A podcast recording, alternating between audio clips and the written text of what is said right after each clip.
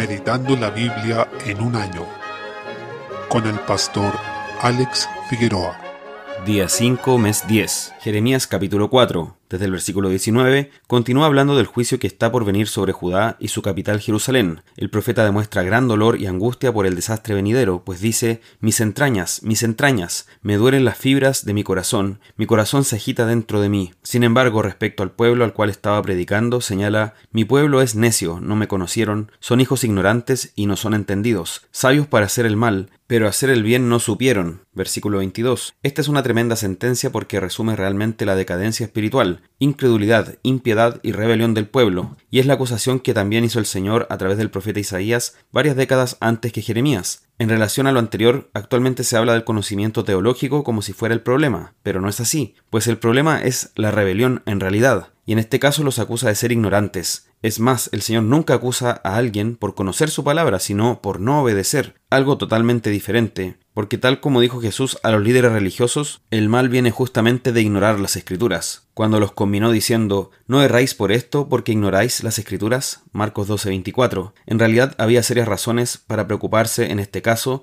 y estar angustiados como lo estaba Jeremías. El Señor afirma claramente que desolaría toda la tierra y reafirma que su juicio causaría lamento, ruina, dispersión y muerte. No olvidemos que el Señor es perfectamente santo y se describe como fuego consumidor. No tomemos a la ligera sus advertencias, pues el pecado será juzgado y aquellos que vivieron en rebelión no podrán prevalecer. Capítulo 5. Desde el versículo 1 se dedica a hablar de la impiedad del pueblo. Dice, ciertamente estos son pobres, han enloquecido, pues no conocen el camino de Jehová, el juicio de su Dios. Versículo 4. Al respecto es posible notar que se parece a las acusaciones que hacía Isaías en cuanto a que el pueblo se había desviado y abandonado su palabra ignorando su ley, no en el sentido de que no la conocieran del todo, sino que se habían rebelado en contra de los mandamientos del Señor. En esto habían demostrado ser obstinados en practicar el mal, endureciéndose en sus pecados. Tanto el populacho como los nobles estaban igualmente corrompidos, siendo acusados por el Señor como ignorantes y necios. Desde el versículo 6, como consecuencia el Señor anuncia juicio, señalando que debe castigar a su pueblo, pues lo abandonaron y adulteraron espiritualmente. Dice, ¿cómo te he de perdonar por esto? Sus hijos me dejaron y juraron por lo que no es Dios. Los sacié, adulteraron, y en casa de rameras se juntaron en compañías. Versículo 7. En relación a ello, vemos que Dios únicamente les había hecho bien, al sustentarlos y guardarlos, pero ellos se volvieron al pecado y a la idolatría. Este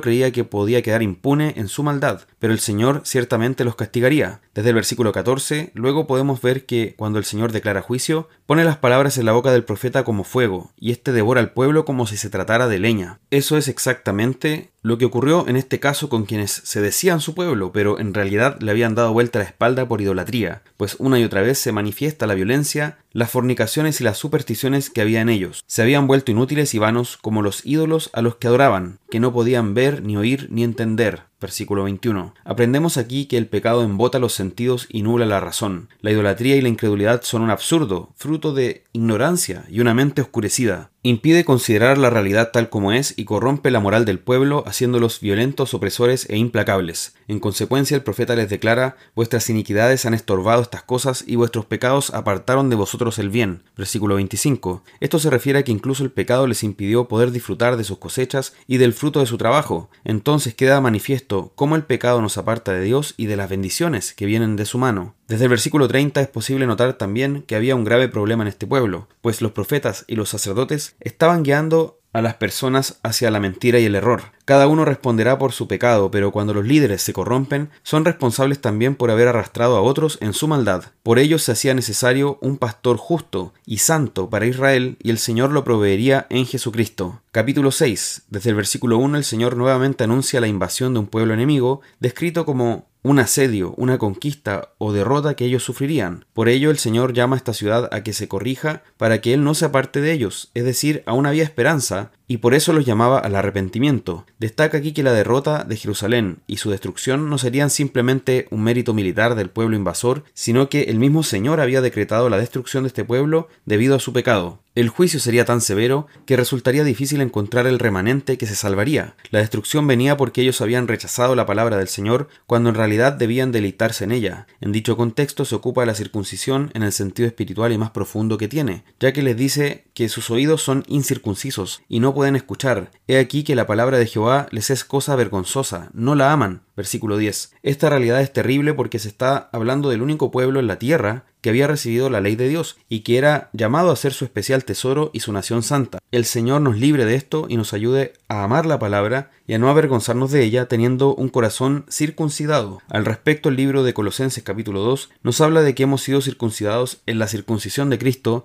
porque en su obediencia y en su amor a la ley es que nosotros somos salvos, que podamos vivir en aquello que el Señor ya nos ha dado en Cristo. Una vez más, el Señor acusa a todo este pueblo, desde el menor hasta el mayor, de estar corrompidos, incluyendo a los sacerdotes y profetas. Se hace referencia a los profetas falsos, siendo su característica principal hasta hoy que en sus palabras dicen paz, paz y no hay paz, versículo 14, y curan la herida de su pueblo con liviandad. En realidad esto no se trata de una curación verdadera, sino que de un parche, que se pone solo por encima y no sana absolutamente nada. Al contrario, lo único que hace es endurecer las conciencias ante el juicio de Dios. Por consiguiente, rechacemos todo este tipo de predicación falsa falsa, pues la palabra de Dios y el juicio contra el pecado requieren ser tomados con toda seriedad. Salmo 77. Desde el versículo 1 estamos ante un salmo de Asaf y nuevamente se ve que su alma se encuentra afligida y su fe probada debido a lo que él aprecia en el mundo, pues le parecía que Dios no estaba interviniendo. Esto porque su pueblo estaba en decadencia espiritual y sus enemigos prevalecían. Sin embargo, él reaccionó correctamente clamando a Dios. Por eso mismo, a pesar de que se encontraba angustiado, el Señor con su gracia lo consoló. Es posible apreciar que él estaba afligido y apesadumbrado, no encontraba consuelo e incluso padecía insomnio. Versículo 4. Asimismo, es bueno que tengamos esta angustia santa ante el pecado. No podemos ser indiferentes ni indolentes ante el mal. No nos puede dar lo mismo que el pueblo de Dios no esté sirviendo ni viviendo en santidad. Desde el versículo 10, ante la angustia y la aflicción debemos reaccionar correctamente. Esto implica ir al Señor y confiar en Él. Lo que hizo Asaf fue acordarse de Dios. Dije, enfermedad mía es esta, traeré pues a la memoria los años de la diestra del Altísimo. Me acordaré de las obras de Yah. Sí, haré yo memoria de tus maravillas antiguas. Versículos 10 y 11. Esto es lo mejor que podemos hacer. Es el camino que debemos tomar ante los momentos de angustia y aflicciones. Se puede encontrar como un patrón en todos los salmos de esta naturaleza. Ante la angustia, acordarse de quién es Dios y cuáles son sus obras. Esto equivale a entrar en razón en esos momentos en que la angustia parece cegarnos y puede estar a punto de enloquecernos. Recordar estas cosas nos hace centrarnos y considerar que podemos estar en paz en medio de las dificultades confiando en el Señor. Desde el versículo 15 el salmista trae a la memoria el poder que Dios tiene sobre la creación, cómo Él domina sobre todo y recuerda que como pueblo somos sus ovejas y Él nos conduce como nuestro buen pastor. Versículo 20. Estas dos cosas, el poder de Dios como creador y su amor y misericordia como salvador de su pueblo, son la base firme de nuestra confianza, el ancla de nuestra alma, y vemos cómo en ambas facetas, de creador y salvador, el Señor se manifiesta en Cristo, ya que por medio de Él fueron hechas todas las cosas, dice Juan 1.3, y Él es el salvador de su pueblo, Mateo 1.21. Proverbios capítulo 24, versículo 23, se hace referencia a lo que ocurre en un juicio, observando que la escritura promueve y a la justicia terrenal. Esto también implica que en un juicio no se debe hacer acepción de personas. Esto quiere decir que no se debe obrar arbitrariamente según criterios humanos, por ejemplo favoreciendo al que tiene más dinero o poder. En lugar de esto se debe juzgar con justo juicio porque todo aquel que ejerce la autoridad de juzgar lo hace por delegación y en nombre de Dios. Versículos 24 y 25. Nuevamente habla en un contexto judicial señalando que no se debe declarar justo a aquel que es culpable, pues incluso los paganos consideran que tal cosa es inaceptable y digna de reproche. Alguien podría acusar de que eso es lo que el Señor hizo con nosotros que somos pecadores cuando nos declaró justos por medio de la fe en Cristo. En este texto en particular se está hablando de tratar al impío como si fuera justo, sin realmente haber una expiación ni una satisfacción o restitución por ese pecado que ha cometido. En cambio, Cristo pagó toda nuestra condena por medio de su sacrificio perfecto en la cruz, de modo que no hay injusticia en Dios. Colosenses capítulo 1, desde el versículo 21, luego de que el apóstol habló de la gloria de Cristo con una gran alabanza que reconoce sus atributos y excelencia, ahora realiza una exhortación, y a vosotros también que erais en otro tiempo extraños y enemigos en vuestra mente, haciendo malas obras, ahora os ha reconciliado. ¿Y de qué está hablando aquí? Para comprenderlo debemos ir a lo dicho con anterioridad, cuando Pablo señala que Cristo, mediante la sangre de su cruz, hizo la paz, reconciliando con Dios a la creación que estaba bajo el pecado. Por consiguiente, nosotros también, que en otro tiempo éramos extraños y enemigos en nuestra mente, y eso significa que odiábamos al Señor debido al pecado, y hacíamos malas obras, ahora fuimos reconciliados en su cuerpo de carne por medio de la muerte para presentarnos santos y sin mancha e irreprensibles delante de él. Versículo 22. Ahora bien, la forma en que nosotros hacemos propio ese sacrificio es a través de la fe. Creyendo en Jesucristo. Entonces, en esa esperanza del Evangelio, veamos realmente que la obra que ha hecho el Señor es tremenda. Asimismo, vislumbremos la gloria de esa muerte de Cristo en la cruz, que luego resucitó de entre los muertos, pues a través de la cruz nos reconcilió con el Dios del que éramos enemigos y extraños. Desde el versículo 24 expone algo que trató en la carta a los Efesios, sobre cómo